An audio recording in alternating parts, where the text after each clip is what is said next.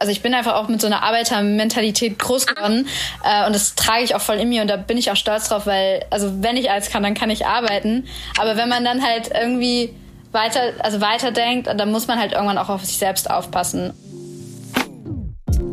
Das ist Druckausgleich, der Podcast des Journalists, dem Magazin für JournalistInnen in Deutschland. Und heute geht es uns um die Frage, Luca, hast du eigentlich eine Kontrolle über deine Work-Life-Balance? Wie du selber schon lachen musst bei der Frage. Nein, habe ich nicht. Weiter geht's, los. Luca, du lachst direkt, wenn ich dir so eine Frage stelle. Warum lachst du? Ja, Work-Life-Balance, ne, ist irgendwie ein schwieriges Thema. Wir alle kennen den Begriff, aber steile These, viele von den Leuten, die gerade zuhören und du und ich, wir wissen nicht so wirklich, was wir mit diesem Begriff eigentlich anfangen sollen. Ja, ich habe den auch immer so ein bisschen als Wohlfühlbegriff im Kopf, ganz viel Esoterisches. Dabei ist das ja eigentlich nur ein Ausdruck, ja, oder ein Begriff dafür, dass wir sagen, Freizeit und Arbeit sollten in einem gesunden Verhältnis stehen. Und ich glaube, wir sind ganz schöne Paradebeispiele dafür, dass die Arbeit den Großteil unseres Lebens einnimmt. Da gibt's aber verschiedene Ebenen. Äh, da komme ich gleich drauf. Work-Life-Balance ist vielschichtiger, als man denkt. Bleibt dran, wenn ihr mehr hören wollt. Aber bevor wir uns mit dem neuen Thema beschäftigen, wollen wir ja vielleicht noch mal einen kurzen Rückblick wagen, denn in der letzten Folge haben wir uns mit der Frage beschäftigt, welchen Einfluss eigentlich unser ja, eigentlich noch recht junges Alter auf unsere Arbeit, unsere Karriere und unser ja, Wohlbefinden im Allgemeinen hat und ich hatte das Gefühl, Luca, du hattest so ein paar kleine Durchbrüche während der Folge. Ist es dabei geblieben oder ist das alles schon wieder Vergangenheit? Absolut. An, an Kathrin einmal mehr muss ich dir sagen, ich möchte den Podcast vorzeitig beenden. Es ging ja um die Frage, habe ich für mein Alter eigentlich genug erreicht? Und ich habe mir diese Frage immer beantwortet mit der Antwort, nein, habe ich nicht. Und in der letzten Folge ist mir aber bewusst geworden, ich muss meine Perspektive mal ein bisschen öffnen. Und ich habe sie geöffnet. Ich habe das Arbeitsbezogene mal komplett weggeschoben und nur private Sachen eingebaut, sortiert und bewertet. Und dazu habe ich mit einem guten Kumpel telefoniert, äh, mit dem ich schon viel erlebt habe. Und wir haben mal alle Sachen zusammengeschmissen, schöne Reisen, äh, geile Feiern, äh, Bildungspolitik als Schüler, die wir zusammen betrieben haben und so weiter. Wir haben das alles mal zusammengeschmissen und erst ganz am Schluss mit meinen Erfolgen aus dem Berufsleben ergänzt.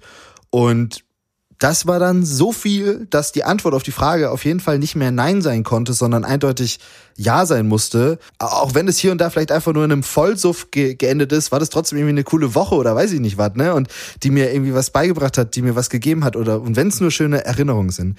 Ähm, deshalb geht's mir bei dieser Frage deutlich besser und ich würde diesen Tipp gerne weitergeben. Bezieht das mal nicht nur auf die Arbeit, bezieht das einfach mal auf alles, was ihr so gemacht habt oder vielleicht sogar vor allem aufs Privatleben.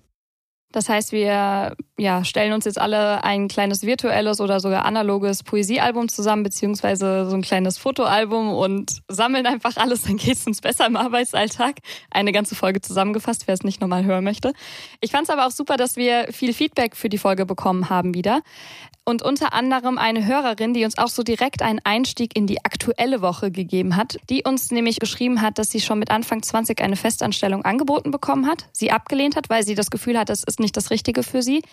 Und dass sie gesagt hat, eigentlich hat sie für ihr Alter schon richtig viel erreicht und sie möchte sich jetzt tatsächlich mehr ja einem gesunden Umgang mit der Arbeit auch widmen. Und sie hat uns geschrieben, ich würde mir wünschen, dass eine gesunde Work-Life-Balance noch mehr zur Selbstverständlichkeit wird und sich da langsam was ändert. Danke, dass ihr mit eurem Podcast vielleicht ein bisschen dazu beitragt. Das hat uns natürlich sehr gefreut, aber vor allem bietet es uns jetzt den perfekten Einstieg in die Folge.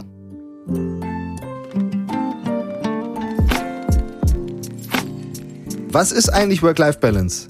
Weil im ersten Moment ist Work-Life-Balance für uns alle natürlich die Ausgewogenheit zwischen Anstrengung und Aufwand im Arbeitsleben und im Privatleben. Also erstmal das Offensichtliche und zwar die zeitliche Ausgewogenheit. Vier Stunden arbeite ich, vier Stunden habe ich frei, vier Stunden penne ich. Oh, das wäre das wäre eine schöne Welt.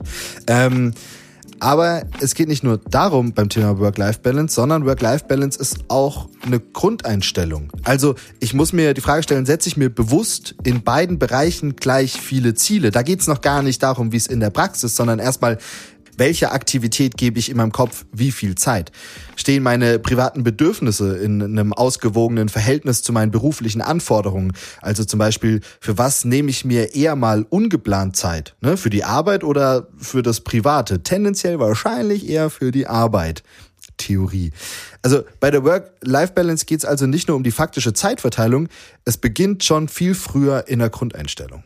Ja, Grundeinstellung ist ja ein ganz guter Start in die Problematik, weshalb es gerade für JournalistInnen und Medienschaffende so ein großes Thema ist, weil wir befinden uns ja eigentlich von Anfang an, egal ob das im Studium oder im Volontariat ist, in so einer, in einer Branche, in der wir niemals genug machen können. Es muss immer noch ein Praktikum sein, es muss immer noch der nächste Job sein. Es gibt so viele offene Stellenangebote etc., dass es ja eigentlich, zumindest auf den ersten Blick, relativ unmöglich ist, überhaupt mal an einem Punkt zu verharren und zu sagen, reicht jetzt, sondern es gibt ja immer potenziell, und wenn es nur die neueste Nachricht, die neueste, ich weiß nicht, Kanzlerkandidaten, Entscheidung ist bei gewissen Parteien. Es gibt ja immer etwas zu berichten.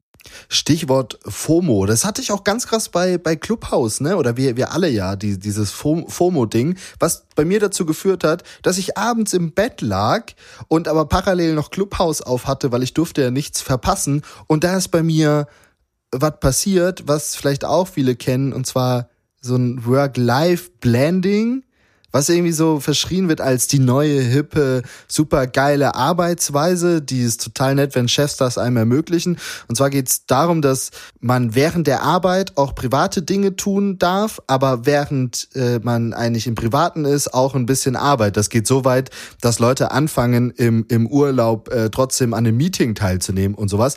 Und laut ähm, Studien arbeitet jeder zweite freiwillig in der Freizeit. Die Studien dazu sind unten verlinkt in den Show Notes. Ja, jeder zweite arbeitet freiwillig in der Freizeit. Du auch an Kathrin? Definitiv. In der Vorbereitung für die Folge habe ich mir auch mal versucht aufzuschreiben, wie viel ich tatsächlich eigentlich arbeite. Und ich muss sagen, ich habe so bei der letzten Woche zumindest bei ungefähr 45, 50 Stunden dann aufgehört zu zählen.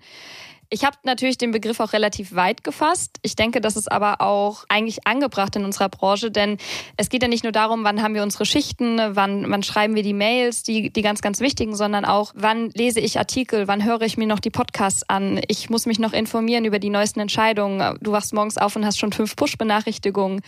Und dann gibt's auch noch die altbekannten Talkshows, die geguckt werden wollen. Also ich bin damit sicherlich nicht alleine, aber bei mir ist der Arbeitsbegriff relativ weit gefasst und dadurch ja, zieht er einfach weite Kreise auch in die eigentliche Freizeit. Das hat uns ja auch Journalistin und Moderatorin Nile gesagt. Also ich muss das auf jeden Fall erlernen, Work und Life zu trennen und mir die Kontrolle auch zurückzuholen, denn wenn ich nicht darauf achte, dann arbeite ich einfach in meiner eigentlich freien Zeit weiter. Manchmal ist das unumgänglich, gerade wenn man auf eine Deadline hinarbeitet, aber ich versuche auf jeden Fall darüber zu bestimmen. Das ist ja eigentlich, also ich muss mal ganz kurz mal weg von Fakten und so, ne? Das ist doch eigentlich übelst der Abfuck, dass wir das lernen müssen. Also, weißt du, du, du musst dir vorstellen, wir müssen lernen, Freizeit zu haben und nicht in der Freizeit die ganze Zeit an die Arbeit zu denken. Das ist ja eigentlich super wär's. Aber bist du davon wirklich so überrascht? Nee, also mich, mich überrascht das ja auch nicht, ne? Aber trotzdem kann man das ja mal feststellen, weil wir das immer alle mit so einer, mit so einer Lockerheit sagen, ja, Work-Life-Balance, ja, nee, klappt bei mir ja nicht so gut. Aber das, also das ist ja Kacke. Also weißt du, wir, wir, wir, wir nehmen das Thema halt alle überhaupt gar nicht ernst und wir machen uns da keinen Kopf drum. Und ich und, und ich ja auch nicht. Und das ist ja aber definitiv nicht gut. Also bei mir wird das Thema spätestens dann irgendwie doch wieder präsent, wenn ich ähnlich wie nie auch an einem Projekt oder an irgendwelchen Deadlines arbeite. Gerade momentan eben, dann sitzt man drei Tage in derselben Jogginghose mit demselben T-Shirt am selben Platz in der Wohnung. Äh, man hat nicht mehr eingekauft und die ganze Wohnung sieht irgendwie aus wie sonst was. Und ja, gerade wenn diese Projekte aufeinander kommen, dann merke ich ganz, ganz schnell, dass dann alles auf einmal ähm, ja eine zweite Geige irgendwo letztlich spielt. Zumindest bei mir kippt das umso mehr, da wir eben so wenig Freizeit in der aktuellen Phase auch genießen können. Und da sind wir beide jetzt zumindest oder ja auch nie erstmal ja freie. Das Ganze ist aber auch bei Festangestellten gar nicht so groß anders. Zum Beispiel bei unserem Fotograf, der unsere Fotos für unser Logo beisp beispielsweise gemacht hat, für unser Cover, äh, Albrecht. Albrecht ähm, arbeitet als Produzent in äh, einer Medienproduktionsfirma, äh, ist da fest angestellt, aber dem geht's eigentlich nicht anders.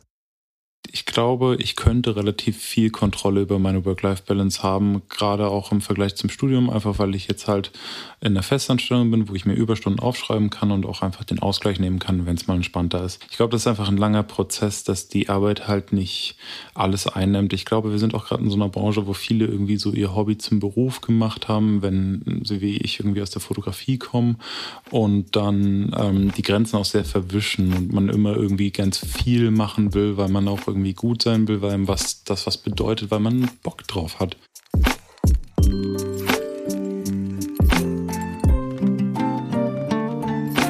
Bei mir zum Beispiel ist es so, ich bin eigentlich echt zufrieden so mit meiner Work-Life-Balance, so von, von Quantität her. Also ich habe genug Freizeit irgendwie, aber halt, aber nicht von der Qualität. Denn auch wenn ich frei habe, rufen mich trotzdem Leute an, oder ich bekomme trotzdem Mails, weil die Leute nicht wissen, dass ich gerade frei habe. Und das meine ich mit, die Qualität meiner Work-Life-Balance stimmt nicht so, weil ich dann trotzdem immer kurz wieder in der Arbeit bin und halt nie so richtig abschalten kann. Und es nervt. Obwohl uns das ja eigentlich total wichtig ist. Also das ist jetzt schon zwischen uns beiden hier sehr deutlich geworden, aber auch schon bei Nie und Albrecht. Und wir haben in Vorbereitung auf die Folge auch mit Coachin Anke Engelhardt gesprochen. Die ist selbst gelernte und erfahrene Journalistin und berät jetzt unter anderem JungjournalistInnen, beispielsweise an Hochschulen und JournalistInnen-Schulen, aber auch Leute im ja, Medientrainings etc. Sie hat also einen ganz schön breiten Eindruck und sie hat gesagt, eigentlich ist uns eine ausgewogene und auch ausgelebte Freizeit ziemlich wichtig.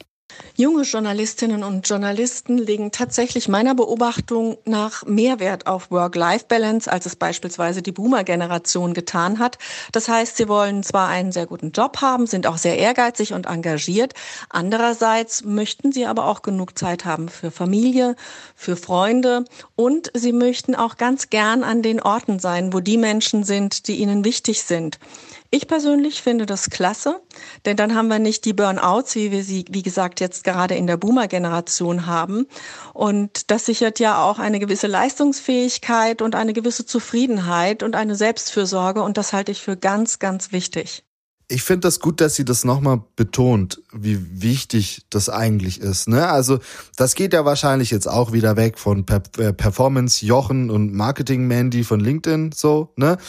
Ich kann nur von mir sprechen. Ne? Ich bin halt deutlich produktiver, wenn ich auch meine Freizeit habe und nicht immer während der Arbeit dann aber noch so offene Posten habe. Ah, heute Abend muss ich einkaufen gehen, ich muss noch das Geburtstagsgeschenk besorgen, ich muss mein Hobby, da muss ich was lernen, äh, äh, äh, äh.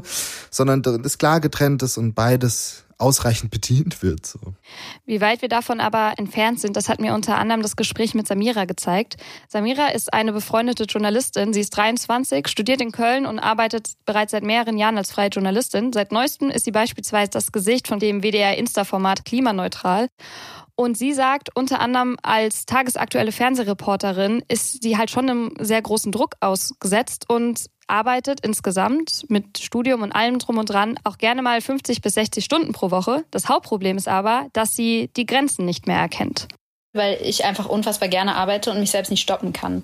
Und ich gebe dann halt 100, also 100 Prozent, wo es vielleicht auch wirklich too much ist. Also wirklich, wo eigentlich jemand mal sagen müsste, hey, okay, chill jetzt, so jetzt ist auch mal gut, weil ähm, wenn ich irgendwie anfange, was zu machen, wo ich richtig Bock habe, dann setze ich mich halt dran und dann ähm, bleibe ich auch, keine Ahnung, bis 21 Uhr, bis 22 Uhr in der Redaktion. Ähm, und das Problem ist halt, weshalb, also, weshalb es mir manchmal auch nicht so gut geht, ist, dass, wenn ich dann nicht arbeite, dass ich dann in so ein Low falle, weil ich halt nicht mehr diesen Push, diesen Kick habe, dass ich arbeite ähm, und vielleicht irgendwie ein Lob bekommen habe oder keine Ahnung, äh, ein guter Beitrag äh, gut gelaufen ist oder so. Als ich mit Samira gesprochen habe, hat sie selbst von sich gesagt, dass sie gerade ein totales High hat. Also da hatte sie ein sehr gutes Arbeitswochenende und hat auch direkt gesagt, ihre gute Laune, die zieht sie gerade auf jeden Fall aus dem erfolgreichen Arbeitswochenende. Inzwischen ist aber ihre Gesamtsituation ein bisschen ernsthafter. Es geht nicht nur um gute Laune und schlechte Laune. Denn nicht nur, aber auch aufgrund ihrer Überarbeitung ist Samira in einer Therapie. Und das thematisiert sie glücklicherweise auch ganz offen, weil sie damit sich auch ein bisschen erhofft, dass gezeigt wird, dass Arbeiten nicht alles ist. Ich weiß, dass viele meiner Bekannten und Freunde und so da mal sehr vorsichtig mit umgegangen sind. So, wenn du jetzt zu einer Therapeutin gehst oder zu einem Therapeut, dann dann ist wirklich was falsch mit dir, so, dann musst du dich schämen. Ich weiß nicht, ich hatte das noch nie und dann, als ich in den USA war, war es sowieso irgendwie so sehr intuitiv, äh, das zu machen. Und dann ging es mir, ähm, als ich wiederkam, nicht so gut und best, mein bester Freund hat das auch gemacht. Und dann dachte ich so, nee, ich habe da irgendwie Bock drauf. Ich will irgendwie wissen, was da los ist und warum ich das, äh, diese Gefühle habe und warum es mir nicht so gut geht. Ähm, bin da echt so mal zu so einer, äh, zu so einer Kurzzeittherapie gegangen. Und ähm, da hatte ich so sieben, acht Stunden. Und es ist halt echt abgefahren, wenn man da sitzt und man, man, also ich bin eine sehr reflektierte Person, würde ich jetzt zumindest über mich sagen, und man denkt so, man hat sich voll gecheckt und ja klar, das kommt daher und so. Und dann sitzt da jemand vor dir, der das halt einfach nochmal komplett so ähm, scannt und dir so richtig krasse Linien zeigt. Und mir hat's auch total geholfen, um mich einfach selbst zu verstehen. Auch total schön, dass sie das sagt, weil ich glaube, so wie das bei ihr halt auch war, ne, sie hat äh, das alles vielleicht gar nicht so ernst genommen, wie es dann eigentlich vielleicht doch war und äh, es brauchte dann halt die Therapie, um das selber für einen auch zu verstehen. Ich kann mir vorstellen, dass das bei vielen Leuten ähnlich ist. Es muss ja auch gar nicht direkt die Therapie sein. Also Samira sagt ja auch, es gibt noch andere Gründe dafür. Es ist eben einer der Faktoren, die dazu geführt haben, dass sie das Gefühl hat, Unterstützung zu brauchen. Aber wir haben das ja auch in den vergangenen Folgen schon öfters angesprochen. Diese Gespräche mit anderen Menschen, die in anderen Berufen oder in anderen Branchen vielleicht arbeiten, die helfen uns total zu verstehen, hey, hier stimmt vielleicht etwas mit meinem eigenen Umgang mit meiner Arbeit nicht. Also ich bin hier vielleicht an dem Punkt, der nicht mehr gesund ist und der mir vielleicht auch einfach langfristig wirklich, wirklich nicht gut tut. Und uns fällt es, glaube ich, sehr schwer, das zu sagen, weil JournalistInnen mögen ihre Jobs ja tendenziell. Also hoffen wir mal. Wir müssen ja schon eine gewisse gewisse Leidenschaft für den ganzen Spaß hier mitbringen, weil dafür gibt es einfach sonst zu viele Probleme, als dass es in der Summe dann noch attraktiv wäre. Und dann willst du dich gerade vielleicht als Nachwuchs auch nicht unbedingt darüber beschweren bei RedaktionsleiterInnen oder bei ArbeitgeberInnen und dann schluckst du den Mist vielleicht auch eher mal runter. Ja, und auch da finde ich es total spannend, wie Samira das erzählt hat, weil sie ja echt beschreibt, sie mag ihren Job zu sehr, das gibt ihr so ein krasses High und also man merkt ja richtig, okay, die brennt dafür. Aber auch dann kann's halt einfach nun mal gefährlich werden. Und dann merken's wir, dann merken wir das aber vielleicht noch erst viel, viel später. Wie wenn der Job uns eh keinen Spaß machen würde oder so. Und hinzu kommt ja auch noch, dass viele JournalistInnen PerfektionistInnen sind und wir natürlich auch viel Kritik ausgesetzt sind. Das heißt, wir haben zum einen immer von außen, von KollegInnen und Vorgesetzten, haben wir immer den Rückblick, okay, hier muss nochmal redigiert und drüber gearbeitet werden, was vollkommen in Ordnung ist. Das gehört, wie gesagt, dazu. Aber man hat dann auch natürlich an sich selbst den Anspruch, es einfach perfekt zu machen. So geht es zumindest mir, aber auch Samira. Dieses, auch wenn man einen Job bekommt oder so und dann denkt, geil, äh, voll gut, ich habe diesen Job bekommen. Und dann ist so drei Tage später so, ah ja, okay, was kann ich jetzt als nächstes machen? Also das ist so dieses ähm, sich nicht zufrieden geben mit was immer so höher streben. Ich habe einen Bekannten, den ich anschaue und denke so, krass, du hast es geschafft. Und dann treffe ich mich mit dem zum Kaffee und er hat genau die gleichen Ängste und Sorgen wie ich. Und dann wirft man sich das so hin und her und man denkt sich so, okay, krass, so egal auf welcher Ebene man ist, man, also diese Ängste sind einfach noch da. Und damit Herzlich willkommen wieder zu Folge 1, oder? Genau das ist ja der Ansatz in Folge 1 gewesen. Ne? Bin ich eigentlich gut genug? Habe ich für mein Alter eigentlich schon genug erreicht? Da spielt ja wieder ganz viel rein. Und uns geht's ja irgendwie genauso, ne? Also mir zumindestens. Jetzt haben wir diesen Podcast und jetzt könnte man das eigentlich einfach mal machen und dann ist ja mega geil und das ist auf jeden Fall irgendwie ein Step in der Karriere. Aber schon direkt nach Folge 1 war die Überlegung und ich habe es dir neulich auch geschrieben, oh Gott, wir müssen das weiterentwickeln, wir müssen uns noch zusätzlich hinsetzen und direkt gucken, wie wir das noch größer machen und die nächsten Folgen und hast du nicht gesehen und sofort war ich auch wieder in so einem Strudel drin.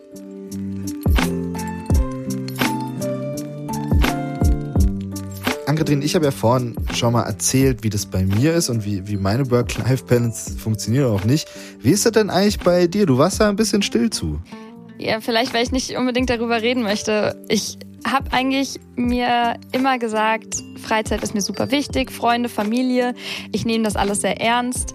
Und ich wurde tatsächlich im Studium, da war ich immer so ein bisschen stolz drauf. Ich wurde von Freundinnen auch tatsächlich dafür gelobt, dass ich das alles so gut unter einen Hut bekommen habe. Und in letzter Zeit kippt das leider bei mir ganz schön. Gerade seit ich eben als Freiberuflerin arbeite und jetzt auch noch mit dieser Krise, ich kann es nicht oft genug betonen, wie viel Freizeit mir da auch einfach weggenommen wurde. Da ist das ja gerade in den letzten zwei Wochen so richtig in eine, ja, 60-Stunden-Woche rein, reingerutscht und ich bin da wirklich nicht stolz drauf, weil ich eigentlich ja auch für was ganz anderes stehe. Aber gerade habe ich nicht mehr so richtig die Kontrolle darüber und die Aufträge, die wollen halt erfüllt werden gerade. Es gibt ja auch Leute, die können das ganz, ganz gut, gut ab. Ne? Also es gibt ja auch Menschen, die können das, die wollen das und das ist ja auch völlig cool. Ich weiß nicht, wie das bei dir ist. Ich muss aber bei mir ganz ehrlich sagen, ich finde das gar nicht mehr ganz so cool. Weißt du, also vor allem die von mir von angesprochene Qualität meiner, meines Lives, nicht meine Works, sondern meines Lives. Und da ist ja aber die Frage, bisher haben wir es anscheinend noch nicht geschafft, das irgendwie in, in geregelte Bahnen zu lenken.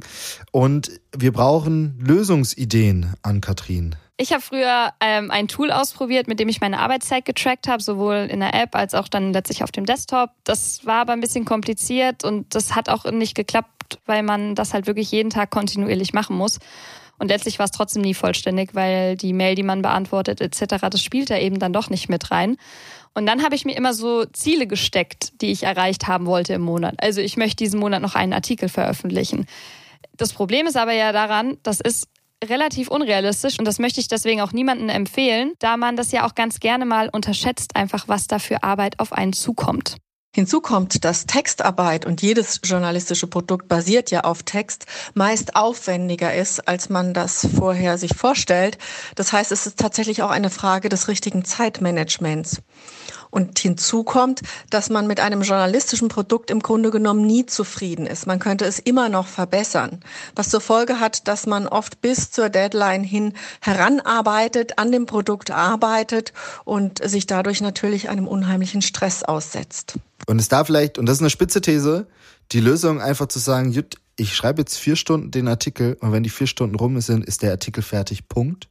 Ich glaube schon. Also natürlich kommt es total auf deinen Arbeitsbereich dann letztlich drauf an, wie dein Workflow aussehen kann. Aber es ist besser einfach mal erledigt zu haben, als gar nicht erst anzufangen. Das ist unter anderem auch eine Methode, mit der ähm, Doktorarbeiten geschrieben werden. Hauptsache es ist fertig. Es ist, muss nicht perfekt sein, aber es ist dann. Also es ist erledigt. Und das ist vielleicht gerade, wenn man eine Hürde hat, also wenn man zögert, überhaupt mit einer Arbeit anzufangen, mit einem Auftrag, dann ist das vielleicht tatsächlich ein guter Ansatz.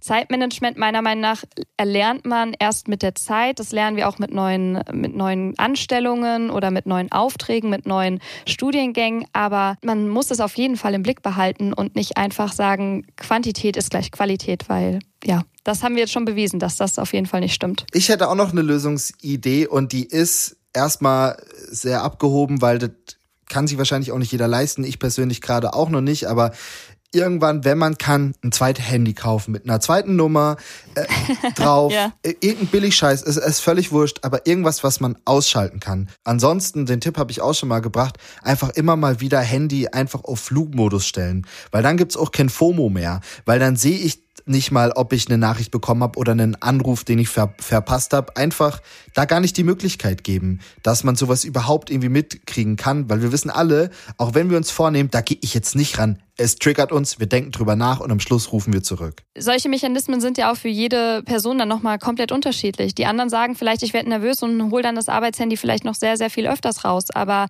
überhaupt den Punkt zu finden, an dem man eine Pause macht und das dann auch vielleicht so ein bisschen einzuleiten, das ist vielleicht die Kunst und daran arbeitet derzeit auch Samira meditieren, wirklich einfach mal ruhig sitzen und ähm, so ankommen in der Situation und nicht direkt aufs Handy gucken und schon die nächste Nachricht beantworten, sondern wirklich für sich so einen Zeitpunkt am Tag zu finden, wo man sechs Minuten, sieben Minuten einfach nur irgendwie, keine Ahnung, mal die Augen schließt und ruhig atmet. Ich glaube, das, also es klingt so voll so yogamäßig, aber ich glaube wirklich, dass es helfen kann. Mir ist es an der Stelle auch nochmal wichtig zu sagen, weil das bisher so ein bisschen bei uns klang, wir haben sehr viel in Quantität einfach gesprochen. Also nur weil ich viel Freizeit habe, so wie du es jetzt auch schon angedeutet hast, ist das ja nicht immer gleich ja eine ausgewogene Freizeit. Wenn ich mich zum Beispiel noch total involviert vom Job fühle oder etwas unfertig ist. Und das heißt ja auch nicht, dass es perfekt ist für alle Menschen, nur zwischen 30 und 35 Stunden zu arbeiten. Weil ja, wir lieben unseren Beruf und einige wollen da vielleicht auch momentan noch ein bisschen mehr geben oder brauchen beispielsweise einfach länger für Textaufgaben oder irgendwas fertig produziertes oder für die Studiumsaufgabe. Das ist vollkommen in Ordnung. Aber es geht einfach darum, wie finde ich ein Gleichgewicht, das für mich ganz, ganz individuell passt und mit dem ich mich wohl und gesund fühle und wie reagiere ich, wenn es langsam aus dem Ungleichgewicht gerät. Und deswegen, ich möchte jetzt hier eigentlich auch nicht, dass wir sagen, so und so viele Stunden solltet ihr arbeiten und so und so viele Stunden die Woche Sport machen, weil das ist einfach viel zu individuell. Es kommt einfach darauf an, dass sowohl die Arbeitszeit als auch die Freizeit qualitativ hochwertig ist. Und trotzdem plädiere ich dafür, dass wir alle vielleicht uns mal ein bisschen hinterfragen sollen, wie wichtig uns die Arbeit ist und wie unwichtig uns das Privatleben. Nicht, weil uns das Privatleben wirklich unwichtig ist, sondern weil wir das Privatleben hinter der Arbeit ein, ein, anstellen. Da mag rauskommen, dass es für dich oder für dich oder für dich völlig in Ordnung ist, aber ich glaube auch, dass bei vielen dabei rauskommt, dass das vielleicht gar nicht so cool ist und dass es vielleicht sogar umgedreht sein könnte, weil wir andere Menschen vielleicht auch vernachlässigen. Die Hörerin, die ich am Anfang zitiert habe, die hat uns auch nochmal das Stichwort nachhaltig genannt. Sie möchte jetzt nachhaltig an ihrer Karriere arbeiten und hat sich deswegen unter anderem mit Mitte 20 für den Freiberuflerinnenweg entschieden, der eben auch bedeutet, dass sie nicht Vollzeit arbeiten möchte. Und ich fand, das war auch nochmal ein ganz guter ja, Input irgendwie, nochmal so ein ganz guter Anreiz, weil nachhaltig an der Karriere zu arbeiten, das ist eben kein Kurzsprint. Unsere Karriere ist kein Kurzsprint, sondern es ist letztlich ein Marathon und das bedeutet ja auch, dass wir dauerhaft zufrieden sein sollen mit dem, was wir während der Arbeit machen, aber auch was danach passiert. Ich bin da auch froh, dass uns Anke Engelhardt nochmal einen sehr strukturellen Lösungsvorschlag gegeben hat, beziehungsweise einfach einen Tipp, wie wir da an die Sache rangehen können. Für eine vernünftige Work-Life-Balance kann ich aus meiner Coaching-Sicht zwei Aspekte empfehlen. Das eine ist eher struktureller Natur und zwar bedarf es einer realistischen Zeiteinteilung. Das gelingt tatsächlich vielen Leuten nicht. Das heißt, ich muss sowohl beruflich als auch privat lernen, die Dinge zeitlich richtig einzuschätzen. Also beispielsweise, wenn ich mir vornehme an einem Tag, ich schreibe morgens schnell diesen journalistischen Text und ja, am Nachmittag wollte ich noch meine Eltern besuchen und ich kann ja dann am Abend noch die Website vom Fußballverein überarbeiten, denn das hatte ich dort versprochen. Wenn wir uns das richtig überlegen, ist es zu viel für einen Tag, wenn wir es gut und richtig machen wollen und mit unseren Ressourcen vernünftig umgehen wollen. Das bedeutet, ich muss auch lernen, Nein zu sagen und damit Ja zu mir selbst und zu meinen Bedürfnissen und zu meinen Ressourcen. Das zweite ist so eine innerliche Verortung. Also ich muss mein Leben im Grunde genommen wie einen Kleiderschrank immer wieder mal entrümpeln. Ich muss mich fragen, was habe ich da alles? Was ist wichtig? Was ist vielleicht gerade jetzt nicht mehr so wichtig? Und was gefällt zwar den anderen, aber mir nicht und vor allem, was passt denn überhaupt in dieser Lebensphase noch zu mir? Das heißt, ich muss immer wieder mal so ein Grundgerüst erzeugen der Dinge, die tatsächlich wichtig, notwendig und hilfreich sind und muss mich von den Dingen trennen, die einfach an dieser Stelle nicht mehr zu mir passen. Und da ist ja auch ein Punkt, einfach mal zu lernen, Nein zu sagen. Ich glaube, das können viele auch erstmal nicht, vor allem am Anfang der Karriere nicht, weil man immer Angst hat, wenn man jetzt Nein sagt, dann ist die andere Person böse oder ist es passiert irgendwie was Schlimmes oder sonst was. Aber umso öfter man mal Nein sagt und es ganz bewusst tut, stellt man fest, das verändert gar nichts. Da passiert nichts. Das ist okay. Da sagen alle, nee, okay, verstehe ich. Ähm, dann macht ihr mal einen schönen Abend. Das ist völlig okay und ich glaube, das muss man mal machen, um selber die Erfahrung zu machen und dann zu lernen, Nein zu sagen.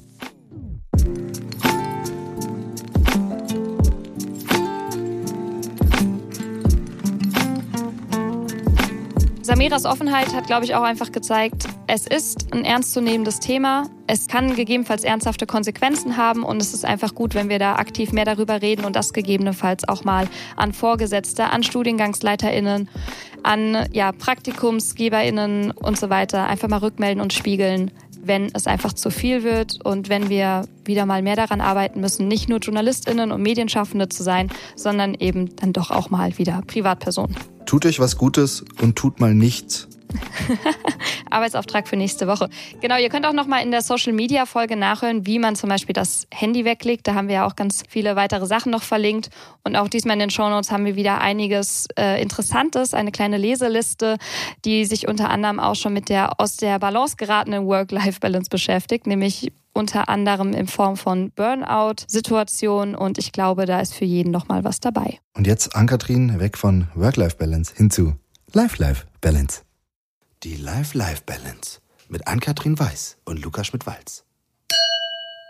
Was war dein Life-Life-Balance-Moment der Woche? Hattest du überhaupt einen? Ich weiß, du hattest äh, viel zu tun. Ja, ich weiß nicht. Ich glaube, du hast noch nicht in, in mein Skript heute reingeguckt, aber ich habe tatsächlich heute reinschreiben müssen, dass ich keinen hatte.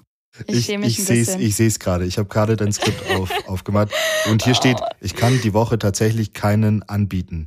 Ja, ich bin gerade halt wirklich einfach ein schlechtes Beispiel, weil ich gerade irgendwie zwischen Umzug und Arbeit äh, gefühlt zwei Wochen, aber eigentlich sind es nur elf Tage durchweg beschäftigt gerade bin. Ich hatte am Sonntag einen halben Tag Pause und das war's. Und deswegen, ähm, ich, ich, ich gebe dir einen aus, weil ich habe keinen Live-Live-Moment der Woche gesammelt und äh, möchte den Ball an dich zurückspielen.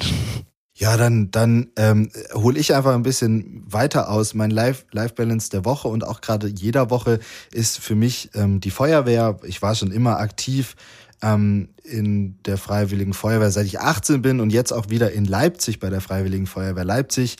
Ähm, und äh, war da jetzt die ganze Zeit nur bei Übungen mit dabei, weil das dauert alles immer ein bisschen, bis dann der Aufnahmeantrag durch ist. Da muss man so ärztliche Untersuchungen machen und so weiter und so fort. Das zieht sich immer ein bisschen, die ganzen Behördengänge. Jetzt ist es aber soweit und ähm, ich bin ich bin Mitglied und darf auch jetzt dann bald mit zu einsetzen. Und Woo! ja, und das ist mein Life-Life-Balance der Woche, weil und es passt ganz gut zu diesem Thema. Ähm, Work-Life-Balance, die kann ich anscheinend, ich habe da nicht so viel Kontrolle drüber. Aber die Feuerwehr äh, erlaubt es mir, da gar keine Kontrolle drüber zu haben, weil wenn Einsatz ist, dann ist halt Einsatz und dann bin ich weg und dann äh, spielt die Arbeit gerade mal keine Rolle so, sondern dann mache ich das und das ist ja trotz allem irgendwie ein Hobby, was mir ja auch Spaß macht. Ähm, und deshalb ist das gerade auch so ein bisschen meine Lösung für mein Work-Life-Balance-Problem. Ich sehe also, um jetzt mal direkt zu verurteilen, Luca ist diese Woche mal wieder der Klassenstreber. Er hat natürlich einen perfekten Live-Live-Moment mit Learning für alle Zuhörenden geschaffen, während Tja. ich äh, es einfach verkackt habe. Dadurch bin ich aber vielleicht auch unsere beste Kundin, ich weiß es nicht. Wir, wir sorgen selber für, für Nachfrage, meinst du quasi? Genau, wir, wir sind unsere beste Zielgruppe. Wir machen diesen Podcast eigentlich nur für uns selbst. Wenn ihr aber der Meinung seid, ihr könnt vielleicht hier was mitnehmen oder habt aber total tolle Themenideen, möchtet was beisteuern, auch als WhatsApp-Partnerin oder habt Kritik und Anregungen für uns, dann schreibt uns doch gerne unter druckausgleich.journalist.de. Wir würden uns auf jeden Fall freuen und ich würde sagen, wir ziehen uns jetzt zurück, um zu lernen, wie wir noch besser werden und sprechen uns in ein paar Tagen, wenn wir ein bisschen reflektiert haben. Ja, easy. Du hast jetzt ja noch ein bisschen Zeit, äh, dir zu überlegen, wie wie du vielleicht deine Work-Life-Balance ein bisschen besser in den Griff bekommst. Ich schicke dir einfach mal gleich ein Bild von meiner To-Do-List und dann sagst du mir, wann ich Zeit dafür haben soll, Mach ich. um das Ganze zu schaffen. Werde, werde Mitglied auch in deiner freiwilligen Feuerwehr. Das löst viele, viele Pro Probleme. Ja, ja.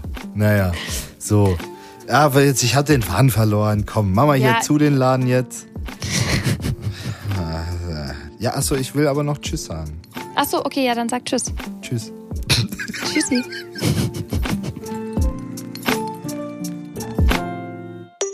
Hallo Ann-Kathrin, bei mir ist eine Sache aus der letzten Folge besonders hängen geblieben. Und zwar, du erinnerst dich, die Work-Life-Balance ist ja nicht nur durch die reale Zeitaufteilung definiert, sondern eben auch durch die Gewichtung im Kopf. Das habe ich ganz am Anfang bei der Definition gesagt. Und für mich hat die Arbeit da nämlich immer irgendwie Priorität, also in meinem Kopf drinne. Auch wenn ich rein faktisch eine gute zeitliche Aufteilung zwischen Arbeit und Freizeit hinbekomme, im Zweifelsfall würde ich immer private Unternehmungen für die Arbeit sausen lassen und nicht oder nur sehr selten andersherum. Das wurde mir auch irgendwie so beigebracht, dass man das muss. Ich habe das noch nie reflektiert oder hinterfragt, aber irgendwie denke ich da jetzt drüber nach Ergo, ich habe mal ausnahmsweise keine praktische Aufgabe für mich, wie ich besser werden will, sondern meine Aufgabe bis zur nächsten Folge ist es, Klarheit da reinzubringen, ob die Gewichtung in meinem Kopf für mich okay ist oder mich eigentlich total belastet und ich einfach den Zusammenhang noch nicht hergestellt habe. Ich informiere dich in der nächsten Folge. Bis dahin, ciao. Hi Luca, wie du weißt, stellt sich ja bei mir gerade gar nicht die Frage, ob ich in irgendeiner Form Freizeittermine absage für die Arbeit, weil ich mich ja so eingebuddelt habe, dass ich die momentan überhaupt gar nicht habe. Von daher, das, was du dir vorgenommen hast, kann ich nicht umsetzen, aber ich bin auf jeden Fall gespannt, ob ich es bis zur nächsten Folge schaffe, meinen Workload so ein bisschen besser einzuteilen und vor allem zu gucken, dass ich vielleicht ja, auch mal Nein sagen kann und ob ich das in meinen Arbeitsalltag integrieren kann. Aber ich bin genauso wie du sehr gespannt auf die Ergebnisse. Und vor allem, ob ich es endlich mal schaffe, auf meine ja, privaten Nachrichten zu antworten und dem Privaten auch mal wieder hinterherzukommen, anstatt einfach nur meine Arbeits-To-Do-List abzuarbeiten. Aber das hörst du dann bei der nächsten Folge.